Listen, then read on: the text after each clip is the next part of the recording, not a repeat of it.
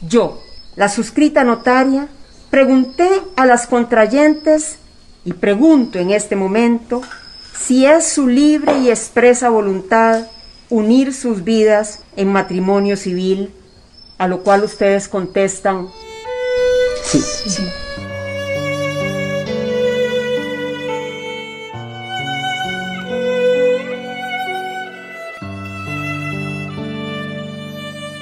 Es una maravilla ver a mi hija vestida de blanco, tanto que soñé yo con eso. Verla por fin casándose con la mujer que ama. Ser testigo en ese momento de algo tan maravilloso. Tenía que llorar. Por mi mente pasaron tanta gente que ha luchado por más de 40 años para lograr esto. Y que yo tuviera la dicha de ser testigo de esa primera boda después de que el matrimonio igualitario fuera real en Costa Rica. Y no solo ser testigo, sino saber que quien estaba casándose era mi hija, la chiquita que yo amo, la chiquita que vi crecer.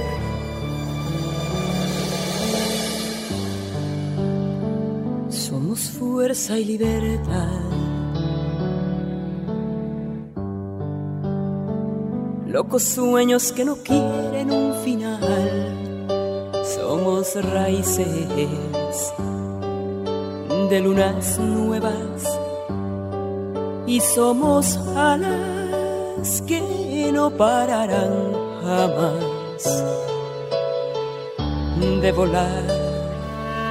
Yo soy parte de un grupo de apoyo a padres y madres que que sí tienen un proceso doloroso, que pasan por un duelo terrible y pues les ayudamos en ese proceso.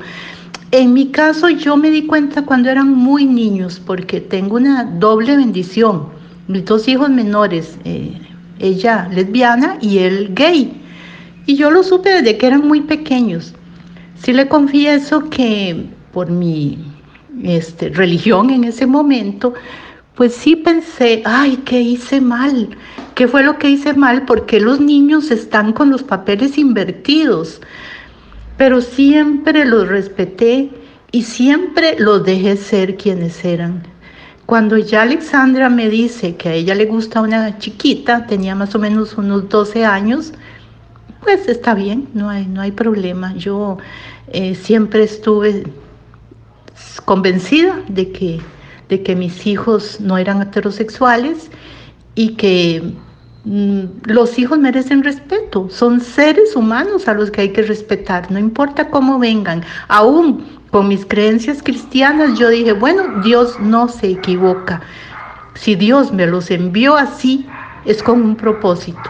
Y después de muchos años me he dado cuenta que ese propósito era hacer de mí una persona mejor, más sensible, más empática, una mujer que se ha convertido en líder y que lucha por los derechos de, los, de todas las personas LGTBIQ a los que amo con todo mi corazón, igual que amo a mis hijos. Muchísima gente trata de convertir a, sus hijos e hijas en lo que no son. Bueno, y ahora estamos hablando de diversidad sexual, pero en muchos otros sentidos, ¿verdad? La gente, a veces los papás y mamás quisieran convertir a sus hijos e hijas en lo que no son. Y qué admirable de verdad que usted pues haya tenido esa conciencia, esa empatía, ese amor, ese respeto y, y, que los haya aceptado así desde su niñez. Imagino que en su entorno ha habido personas que no comprenden eso y con las cuales ha debido usted conversar o enfrentarse o confrontar. Imagino que lo ha hecho con la misma valentía. He tenido insultos y comentarios muy feos por las redes sociales. Lo más sencillo, lo más amable que me dicen es que soy una madre alcahueta. He tenido que cortar relación con familiares porque no acepto de ninguna forma que ofendan a mis hijos y que critiquen a todas las personas sexualmente diversas. Em, en eso sí soy muy, muy enojona. Pues con mi familia sí fue muy bonito. Toda mi familia ha aceptado a las parejas de mis hijos con respeto y se les quiere, compartimos en cualquier actividad familiar. Entonces, pues he tenido esa dicha de que mi familia es también una familia que acepta la, la diversidad. Y tener que estar escuchando en las redes sociales, leyendo cosas tan horribles, uno dice, ¿qué está pasando? ¿Cómo la gente cree que esto es algo que no debe darse? O sea, mi hija y su preciosa esposa tienen una niña de siete meses que en este momento, o sea, ahorita gracias a esta ley, va a ser protegida legalmente. Antes de esto, ¿quién protegía a esta nena? Es que la gente no entiende que no es una cuestión de que, ay, sí, qué, lindo, ellos quieren hacer lo que les da la gana. No, es que ellos se les ha negado derechos tan sencillos como contar con un patrimonio, como heredar una pensión, como criar hijos como dos madres que aman como nadie a esa bebé.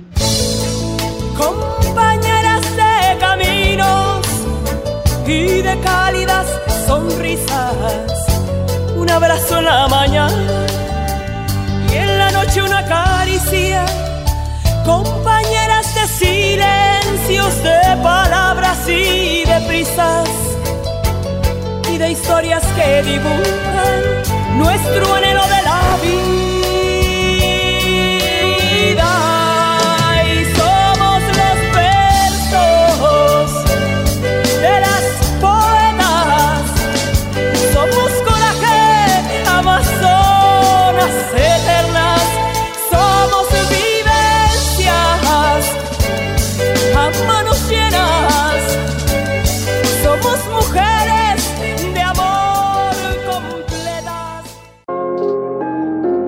Sexualidad bioética y comunicación para un mundo que cambió.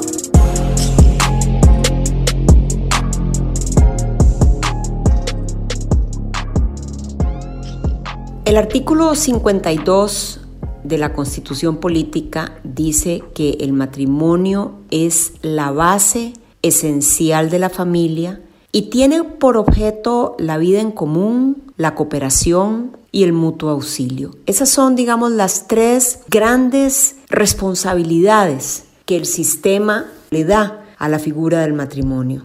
A partir de ese artículo, el Código de Familia pues regula ya de una manera más específica todo lo que tiene que ver con los derechos y también las obligaciones que tienen los cónyuges que deciden, digamos, someter su relación afectiva a ese régimen. Pero no hay duda que el matrimonio, la figura del matrimonio, puede ser de gran beneficio. Primero, por ejemplo, en lo filial, porque establece una relación entre dos personas y porque además esa relación entre dos personas puede extenderse a hijos que se procreen o que se adopten dentro de ese matrimonio. Y también protege y determina lo relativo al patrimonio, es decir, a los bienes que se van generando a lo largo de la relación. También, por supuesto, que el matrimonio conlleva una serie de obligaciones, de respeto, de fidelidad, porque, digamos, la infidelidad tiene la posibilidad de eh, reclamarse judicialmente para efectos de producir una separación con base a ella, en la cual pues habría consecuencias probablemente sobre el patrimonio que se hubiera generado. Pero también no hay duda que el matrimonio da la posibilidad de obtener derechos, por ejemplo, en créditos bancarios, mejores condiciones, el derecho a la pensión, el derecho a la herencia, el derecho a las licencias laborales y una serie de cosas que por eso es, y ahí es donde radica la importancia de este derecho humano que entra a regir para las parejas del mismo sexo a partir del 26 de mayo. No solamente para que hagan una fiesta muy linda, coman queque y se intercambien anillos y hagan una celebración que la gente recuerde a lo largo de la vida. No, no, no, no. Es para poder tener acceso en condiciones de absoluta igualdad a todo el régimen que implícitamente protege y cubre una eh, figura legal como lo es el matrimonio civil. Con la entrada en vigencia del matrimonio para las parejas del mismo sexo, el código de familia, que es el que regula esta figura, ha entrado a regir en pleno igual para ellas y ellos. No hace diferencias, no podría hacer ninguna diferencia porque estaríamos hablando de una discriminación y eso es absolutamente inconstitucional lo cual quiere decir que el Código de Familia a partir del 26 de mayo en todo lo que tiene que ver con el aspecto del matrimonio, de la afiliación, del patrimonio de los cónyuges y de la familia, entra a regir de pleno derecho para las parejas del mismo sexo. Sin máscaras. Así como existimos personas heterosexuales que no deseamos casarnos, Ana, pues habrá gente gay y lesbiana que tampoco desea hacerlo, a pesar de que hoy día es legal el matrimonio igualitario aquí en nuestro país. Voy a comentar algo que es muy interesante aquí. En Costa Rica, de hace unos años para acá, se protege patrimonialmente a las parejas que están en unión de hecho siempre y cuando demuestren en caso de conflicto y que se requiera, demuestren con testigos idóneos que han tenido una relación estable y permanente por al menos tres años. Si sucede una separación y hubo bienes, hubo patrimonio que se adquirió, se puede acudir a una autoridad judicial, obviamente, y hacer valer, digamos, los derechos que cada uno tiene sobre los bienes del otro o sobre los bienes adquiridos en conjunto, de igual manera que si estuvieran casados, digamos, civilmente o legalmente. Este mismo derecho ha entrado a regir y esta misma protección ha entrado a regir ya de pleno para las parejas que mm, decidan no casarse, las parejas del mismo sexo, pero que lleven una vida en común por tres o más años no solamente ha entrado a regir para lo que tiene que ver con el matrimonio como figura eh, legal inscrita en el registro civil, sino también para las relaciones de hecho en cuanto al patrimonio y también a los hijos que decidan tenerse en común durante esta relación.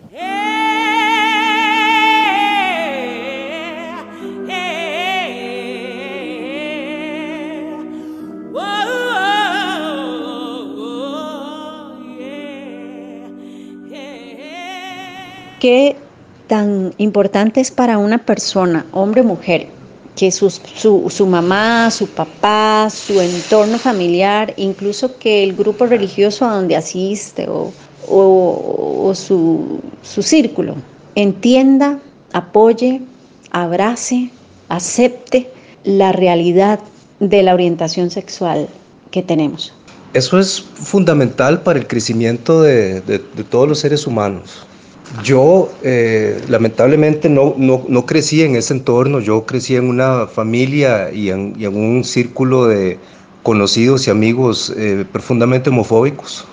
Entonces, siempre, bueno, no siempre supe que era homosexual, eso fue un, un proceso de autodescubrimiento lento y doloroso, porque yo sentía que yo estaba fuera de las cosas que hablaban y cuando se hacían comentarios homofóbicos y, salían todo ese tipo de, actitudes tan violentas contra, es, contra esa minoría sexual a la que yo pertenezco y en, la que ese momento yo no me veía porque yo no quería admitir que yo era parte de, todas esas groserías de, las que eh, estaban hablando. Eso fue algo profundamente doloroso y, mutilante. La verdad, las personas que tienen ese apoyo de su familia y de sus amigos son, eh, son bendecidos. El resto de nosotros, que yo me atrevería a decir en Costa Rica somos la gran mayoría, ¿verdad? Nos enfrentamos a un ambiente de, de rechazo, ¿verdad? Sentimos que no pertenecemos, crecemos con el miedo de, de que nuestros amigos van, a dejar de ser nuestros amigos.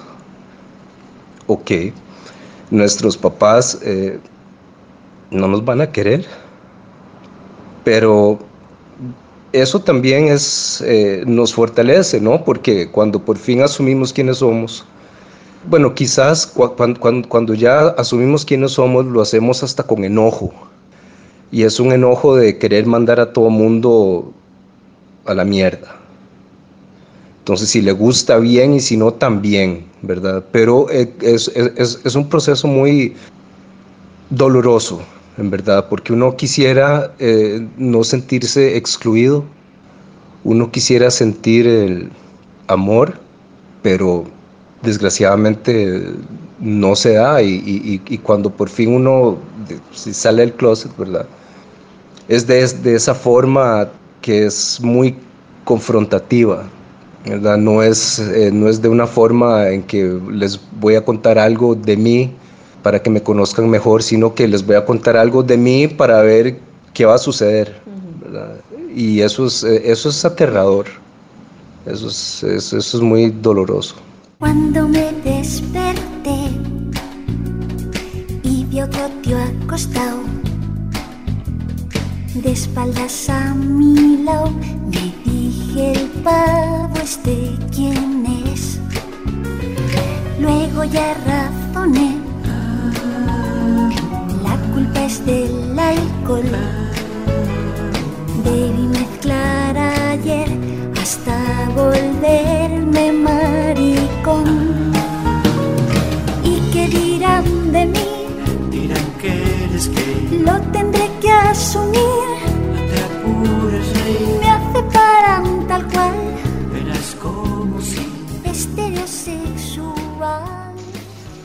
Desde pequeño uno se ve a uno mismo y uno dice, soy diferente.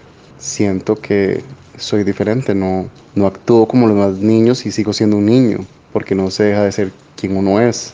Esos cuestionamientos me acompañaron durante toda mi niñez y parte de mi adolescencia. Por suerte tuve la oportunidad de desarrollar una espiritualidad, ¿verdad? una noción de, de la vida, pues una, un concepto de Dios a partir del cristianismo, ¿verdad? porque me crearon una, en una casa cristiana, un hogar totalmente cerrado.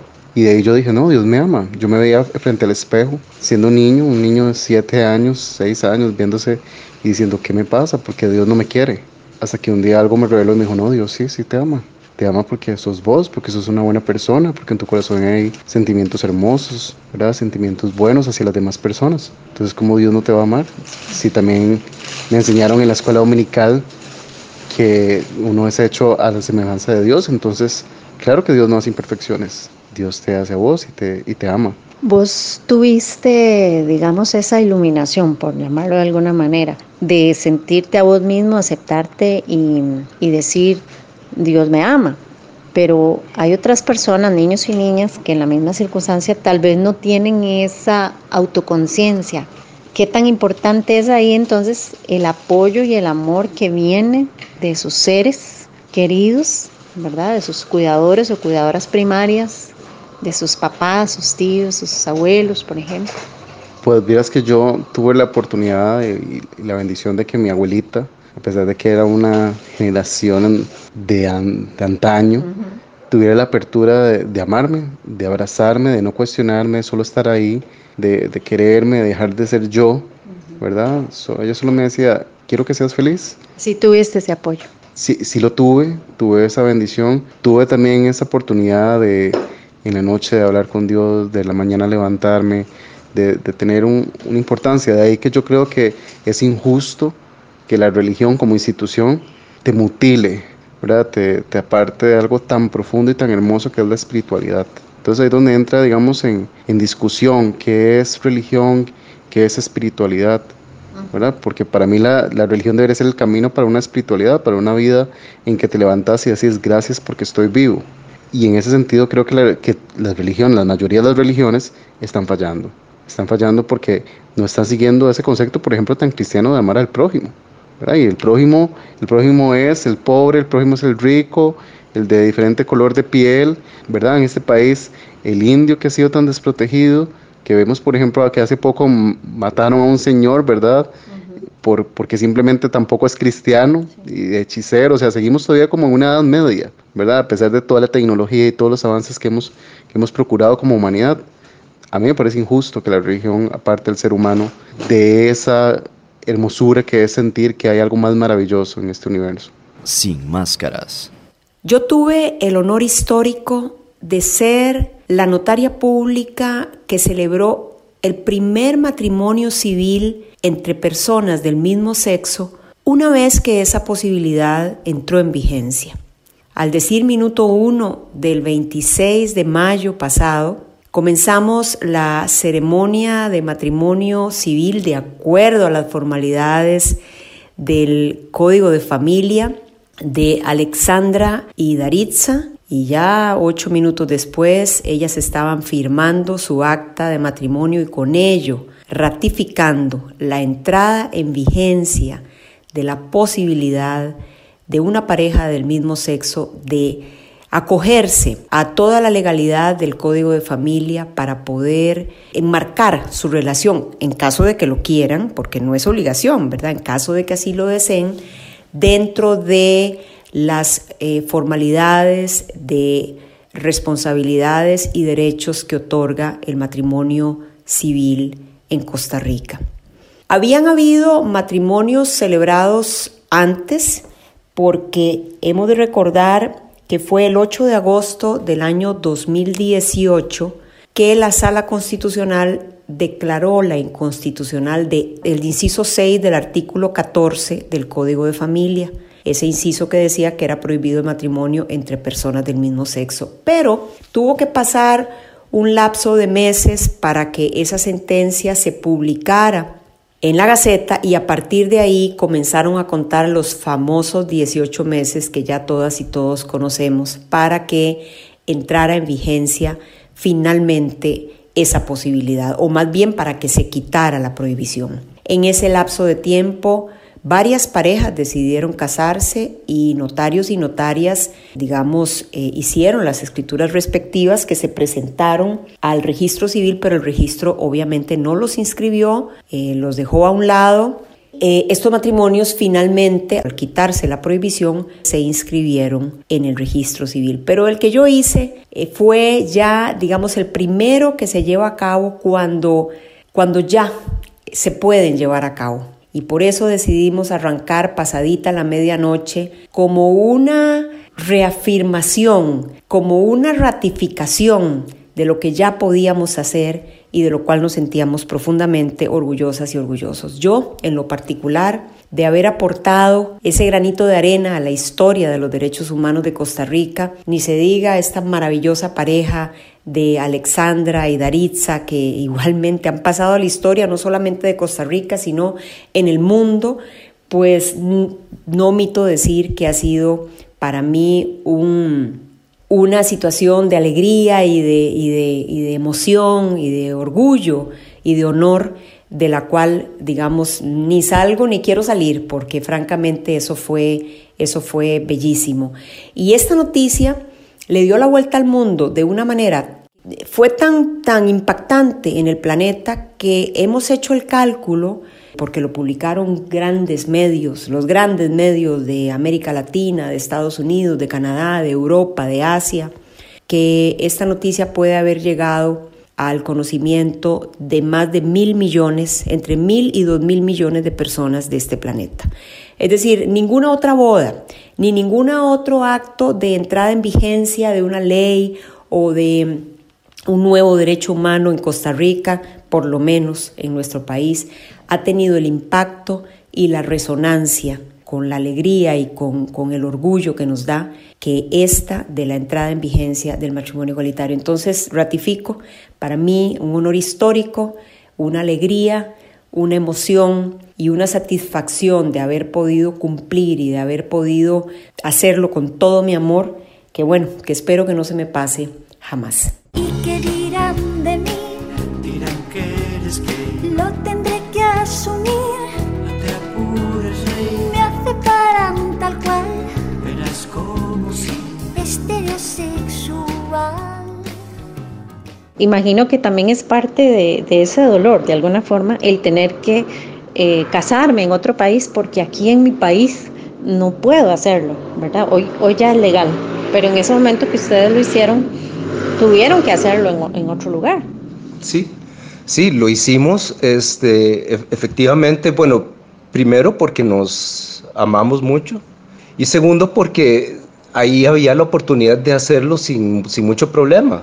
Entonces tomamos esa oportunidad y, nos, nos, casamos a sabiendas de que ya con, con un certificado de, de, matrimonio mi compañero podía estar conmigo ahí sin ningún problema y si yo me iba a trabajar o, si nos íbamos a trabajar a, algún otro país que aceptara la medida de eh, la, la, figura del matrimonio igualitario, que entonces tampoco íbamos a tener ese problema. La vamos a tener en cualquier otro país que no la acepte. Pero sin duda, cuando vimos la oportunidad, la tomamos, ¿verdad? Por una cuestión práctica y por una cuestión también de, pues de, amor, ¿verdad? Y en cierta medida, para mí, el, eh, el certificado de matrimonio es, es, un papel, ¿verdad? Uno, el papel aguanta lo que le pongan, ¿verdad? Pero si detrás de eso hay esa complicidad que siempre trae el amor, pues ni, ni hablar, ¿verdad? Por supuesto.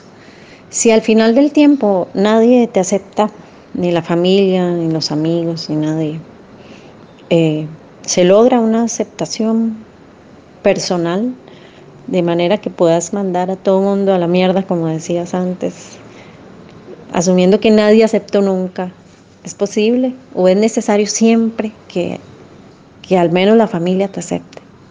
Sí, sí, eh, mi familia sabe, ¿verdad? Eh, ellos se ellos no terminan de aceptarlo, ¿verdad? Pero yo estoy en un punto en el que yo soy muy claro, es mi vida y, es problema de ellos. Y si mis amigos tienen algún problema, entonces quizás no eran tan amigos míos como yo me imaginaba. La gran sorpresa, muy linda, es que mis amigos todos están felices por mí.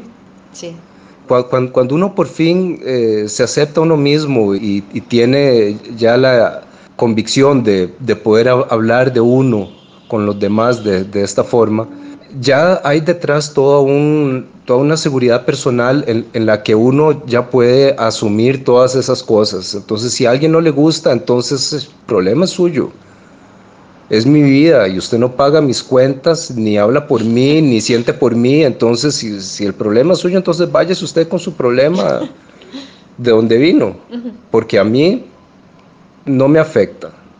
Y si mis papás tienen un problema, o si mi familia tiene un problema con eso, pues, pues allá ustedes, acá yo, ¿verdad? Sexualidad bioética y comunicación para un mundo que cambió.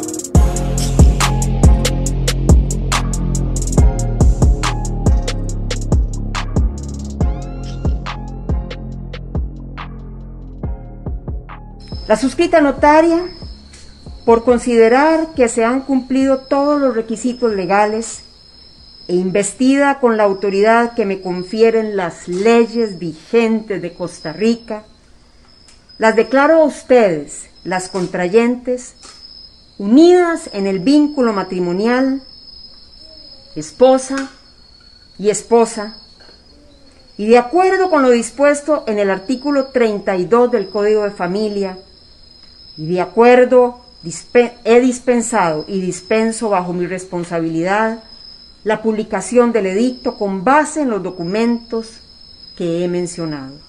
A partir del 26 de mayo, que fue que se casaron dos mujeres aquí en nuestro país, Costa Rica, aumentó la cantidad de gente infectada por el COVID-19.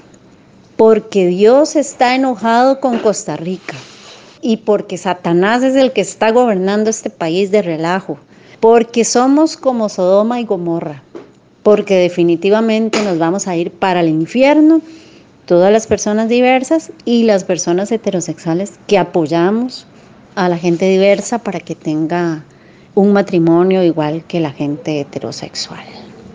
Va a caer el diablo aquí en Costa Rica. Sin duda alguna, Cintia, son comentarios, ¿verdad? Que en las redes sociales porulan. Lo bueno de esto creo que es que vivimos en una democracia, todo el mundo tiene derecho a opinar, Lamentablemente pues nos falta una educación, ¿verdad? Donde todos pues mantengamos ese tono de respeto, ese tono también de tolerancia Y sin duda alguna de esos comentarios lo que nos instan una vez más es que necesitamos un Estado laico. Necesitamos un Estado donde todas las creencias sean abrazadas también, donde los impuestos que pagamos todos sean utilizados para el bien común, no para que sea solo beneficio de una iglesia o una religión.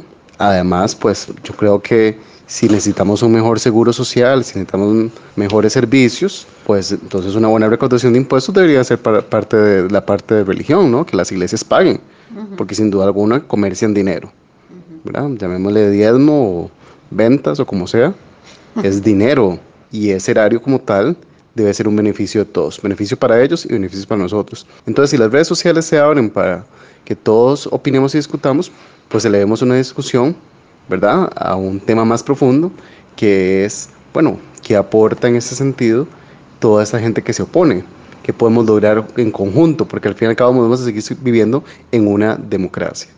Y la maravilla de eso es eso, ¿verdad? Que es ese poder que tenemos como todos como pueblo. Todos tenemos derecho a opinar, sí, claro.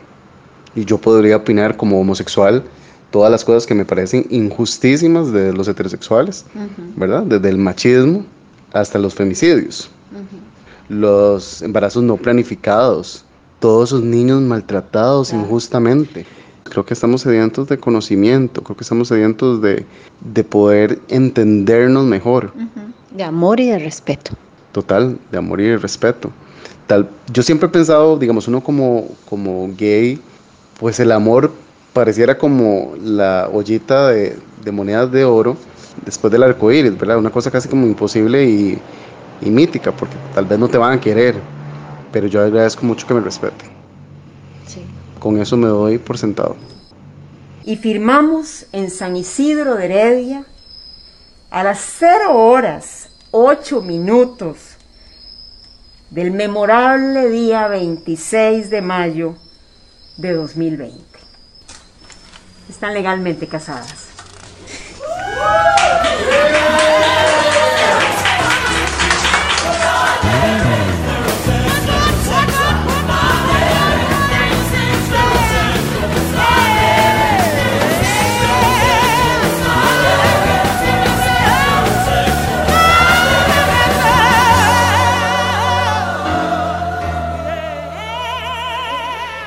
Ya tendremos tiempo para grandes fiestas cuando salgamos de esta cuarentena en que nos tiene el COVID-19. Y alguna gente dice, ¿para qué fiestas si ya casi se van a divorciar? Bueno, pues probablemente las parejas diversas se divorcien así como lo hacemos las y los heterosexuales.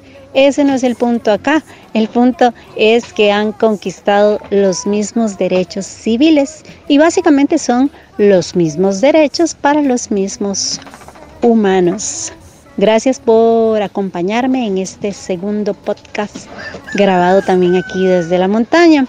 Quiero despedirme, no sin antes agradecer, por supuesto, la participación y los aportes de Enrique, de Javier, de la abogada Ana Cecilia Castro Calzada y también por supuesto de Alice, la mamá de Alexandra, que enriqueció muchísimo este espacio.